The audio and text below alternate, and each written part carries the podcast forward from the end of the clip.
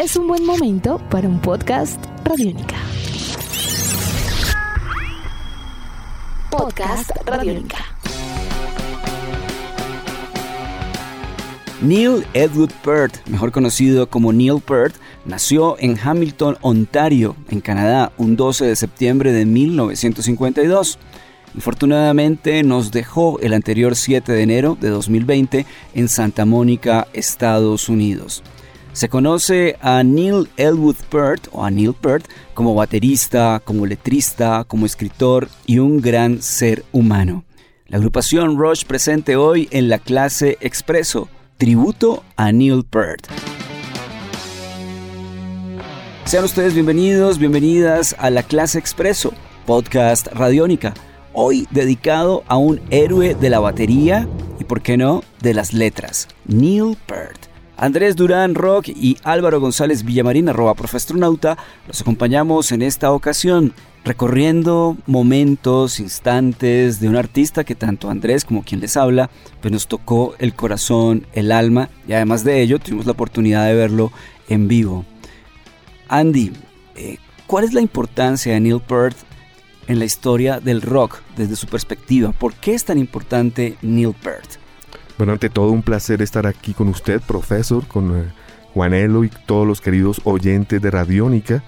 Eh, todavía no logro superar la muerte de Neil Peart después de estos días.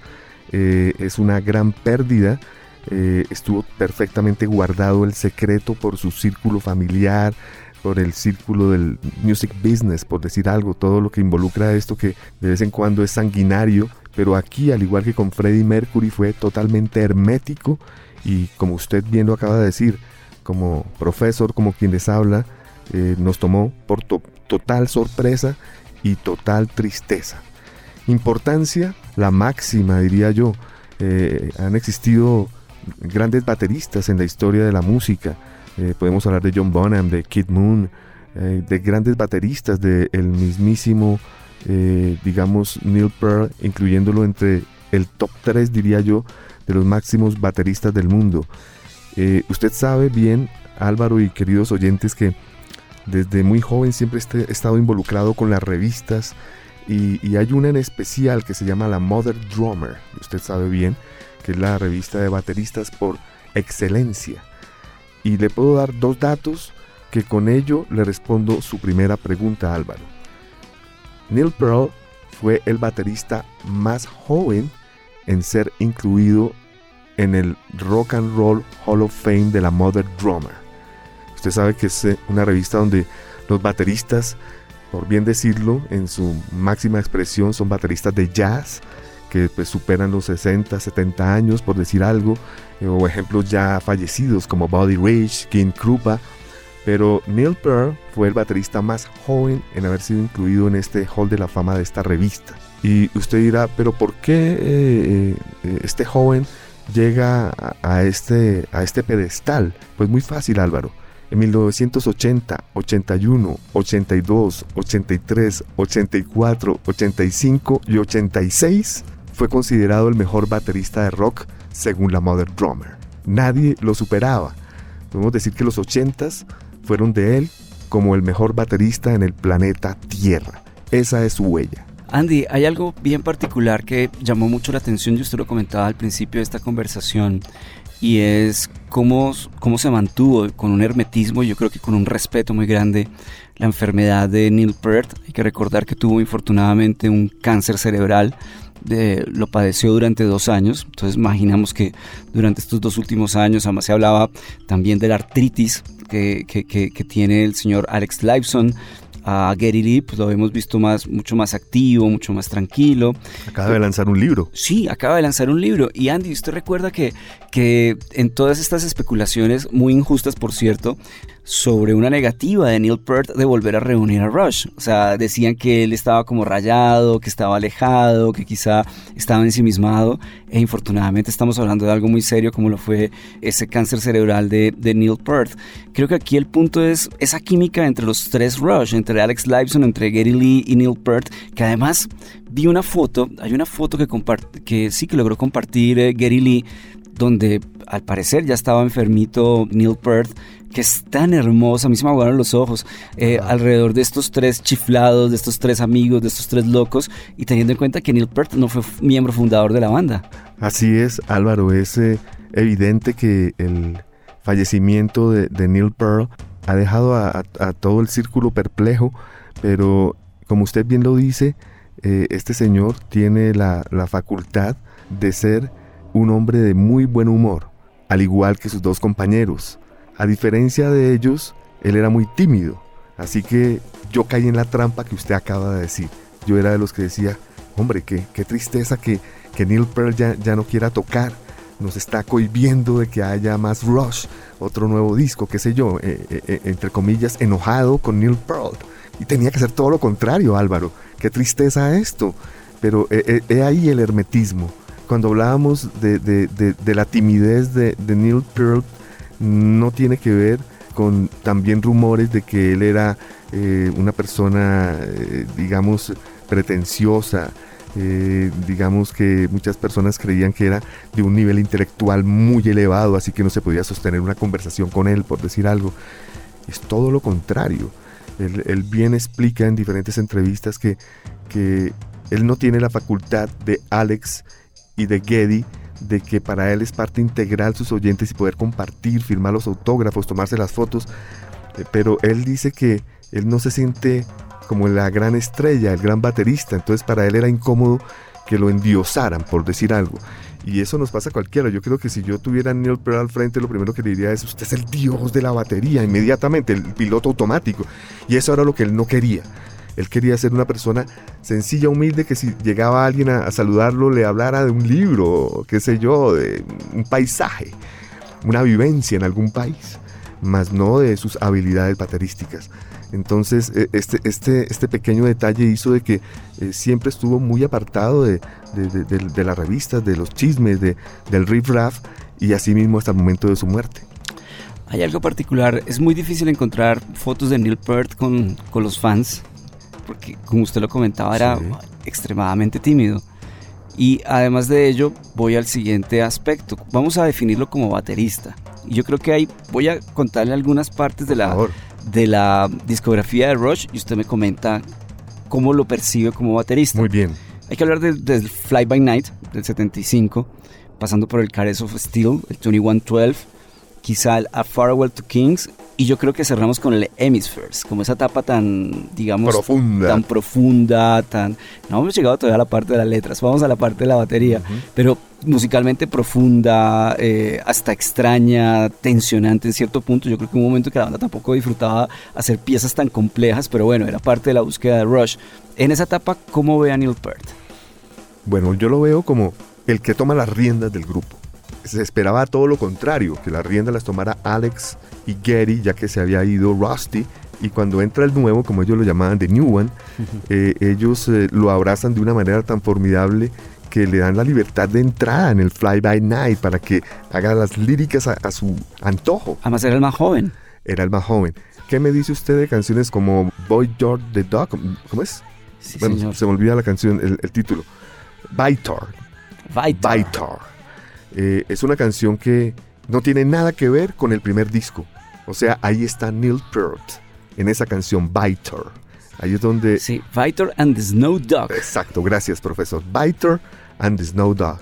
Ahí hace su primera aparición Neil Peart como eh, baterista, baterista solista como, como el baterista de Mastodon más o menos, pero sí, sí, sí. Eh, eh, hagámoslo en el 73, 74, él era un baterista solista con este ejemplo. Cuando viene The Caress of Steel, eleva mucho más la fórmula, se pone mucho más complicada porque el lado B de este álbum es toda una canción. Y eso fue lo que no gustó para nada a los sellos disqueros y los mismos seguidores del grupo que les quedó grande. Esto, esto obligó que las ventas del disco bajaran y que fueran amenazados por el sello, de que si seguían en esa tónica los despedían.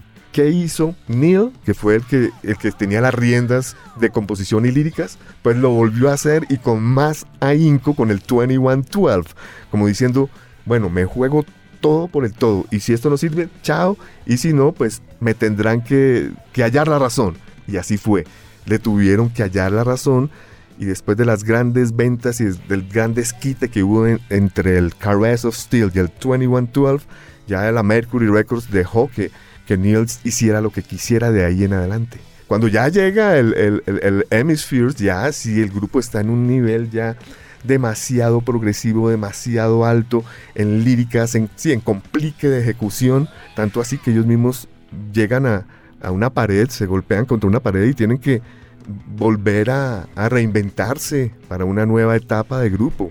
Pero eso fue Neil Peart en estos discos, diría yo, el gran maestro, el, el que le dio una directriz al grupo.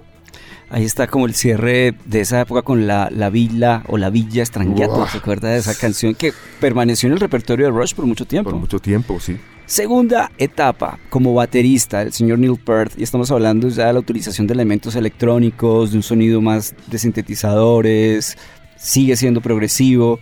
En algún caso también eh, explorar la canción, en muchos casos, como en el Moving Pictures o, el Permanent Waves.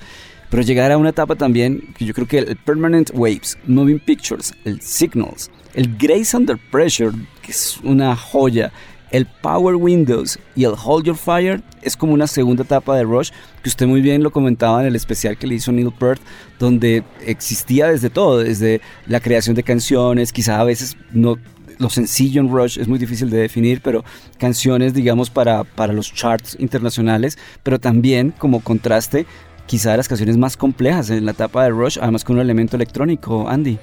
Eh, tiene usted razón, Álvaro. Yo, yo subdividiría estos discos que usted dice en dos. O sea, la primera parte sería el, Permanent, Moving Pictures y Signals. Y la segunda parte sería el Grace, el Power Windows y el Hold Your Fire. Estoy de acuerdo. Listo. Dejemos entonces.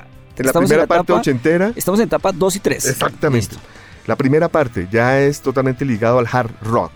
Ya es, es, connotado en este momento que la agrupación Rush es una agrupación de rock pesado, progresiva, complicada, pero ya digerible. Ya Neil Peart entendió que esas canciones tan complicadas, tan largas, ya eh, eh, no era momento de hacerlo y logra hacer esas piezas extensas en cuatro minutos con canciones también espectaculares como The Spirit of the Radio, Free Will, Limelight, Limelight eh, Tom Sawyer, que es el gran clásico, Subdivisions, todo esto en, un momento sublime. yo diría estaban en su mejor momento sin lugar a dudas. ¿Qué sucede después? Vuelven a reinventarse. Dicen adiós al hard rock y entran a un new wave, entran a una experimentación, entran los teclados, entra la tecnología. Y pues para muchos, eh, como venían de un hard rock rock pesado, no gustó mucho para otros como quien les habla. Fue interesante, de hecho tuve la oportunidad de verlos en Hold Your Fire. Yo agradecí esa tecnología, Álvaro, porque eh, para mí estar en el, en el fabuloso Forum de Los Ángeles es como para 40 mil personas bajo techo y comenzar a sentir esa tecnología que entraba por el cuerpo, estoy seguro que no ocurría antes. Cuando era straight rock and roll, aquí se sentían esos teclados. Usted, usted los vio, usted sabe a qué me refiero. Cuando entran esas canciones, eh, cuando entraban, ya hablemos en pasado, esas canciones en el repertorio de los conciertos de Rush, uno siente esos sintetizadores y, esa grandeza que, que, que ocupó al grupo que también llegó a una pared, ¿no? Llegó un momento en que muchos teclados, mucha tecnología, y el que primero, eh, eh, digamos, recapacitó fue Alex Lifeson diciéndole a Geddy y a Neil, no más teclados. Y allí es donde sale el, el famoso Presto, que es donde comienza ya otra etapa. Hablemos de esa etapa, Andy. Presto, Roll the Bones y el Counterparts. Aunque el Counterparts y el Test for Echo se pueden también como emparentar. Pero ocurre algo.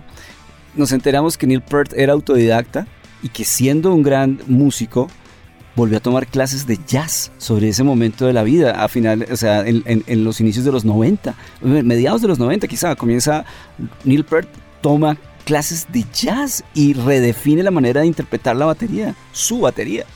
Es verdad, eh, eh, ese, ese ejemplar de un gran maestro reinventarse y acudir a otro maestro para descubrir nuevos caminos. Y eso fue lo que hizo Neil Peart.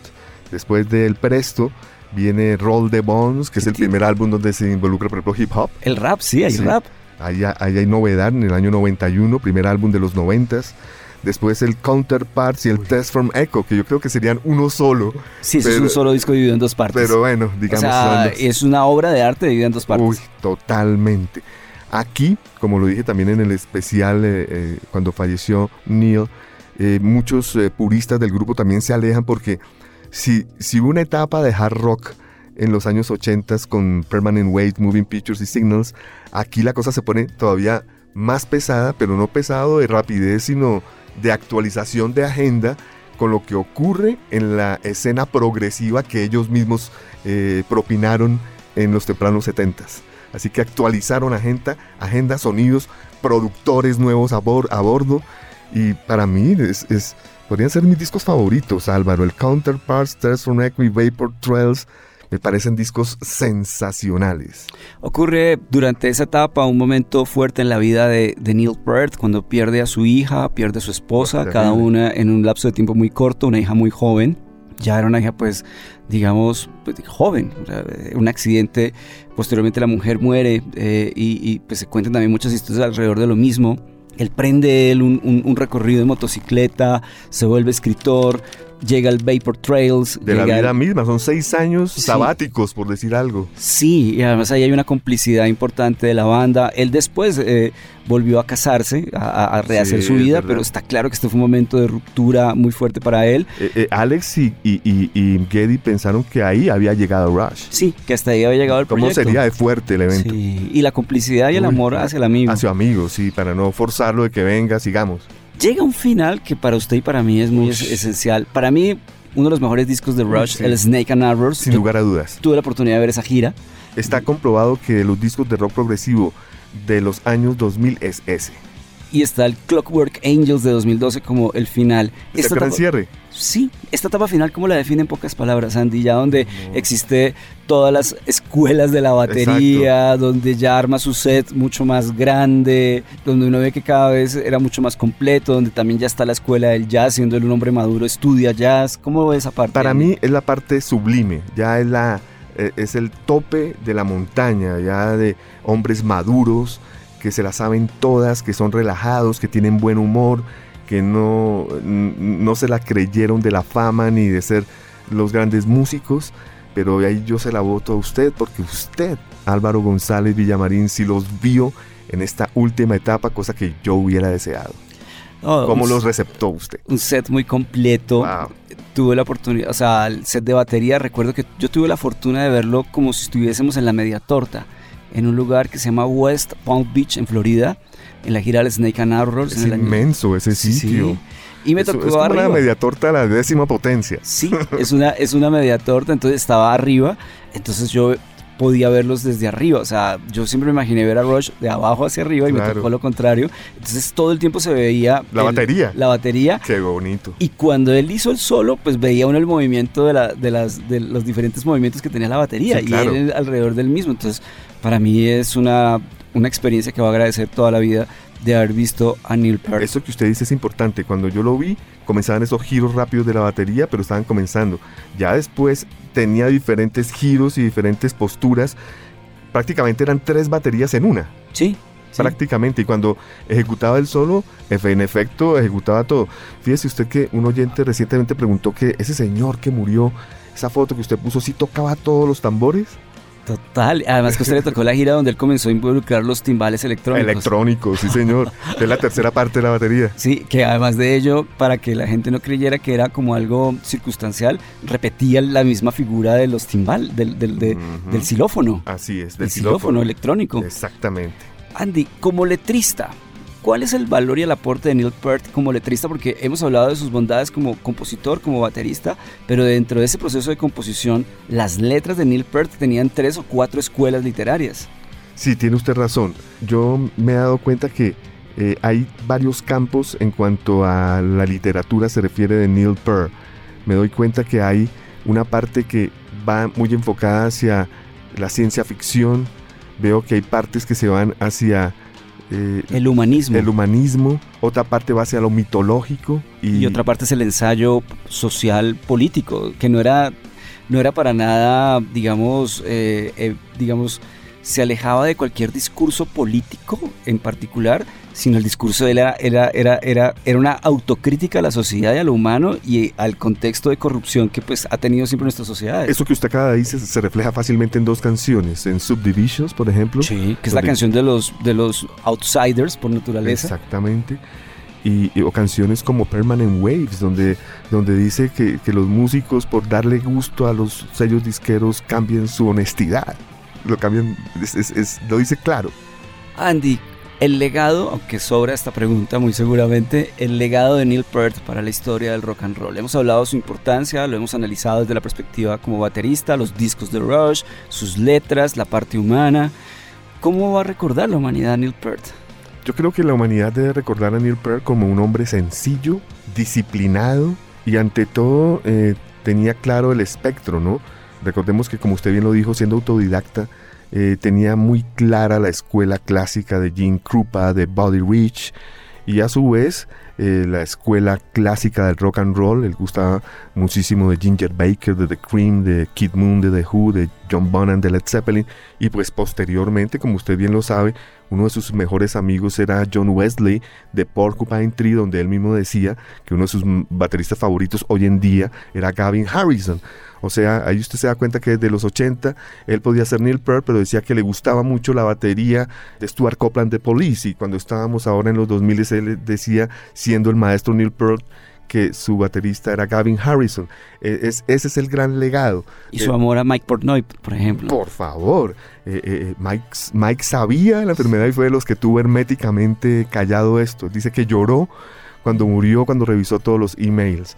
Ese es el legado, Álvaro, de, de, darse cuenta que esto es, es, un solo techo, el gran, el gran, el, de la música, diría yo. Aquí no, aquí no hablamos de rock and roll, Álvaro, porque es un músico tan elevado, de una disciplina musical tan formidable que podemos hablar de jazz, de pop, de rock, de metal, de, de, lo que usted quiera. Allí está eh, New Wave, electrónica, todo en un ser humano. Homenaje a Neil Peart, la clase expreso. Así llegamos al final de esta clase expreso. Los acompañamos Andrés Durán Rock y Álvaro González Villamarín, arroba profe astronauta. Nos gustaría saber qué piensan de nuestra conversación. Nos pueden escribir arroba Radiónica en Twitter, Radiónica FM en Instagram, por supuesto en todos nuestros programas. Están invitados e invitadas a suscribirse a nuestro podcast en las diferentes plataformas. Andy, Salva tu Mundo usa Radiónica.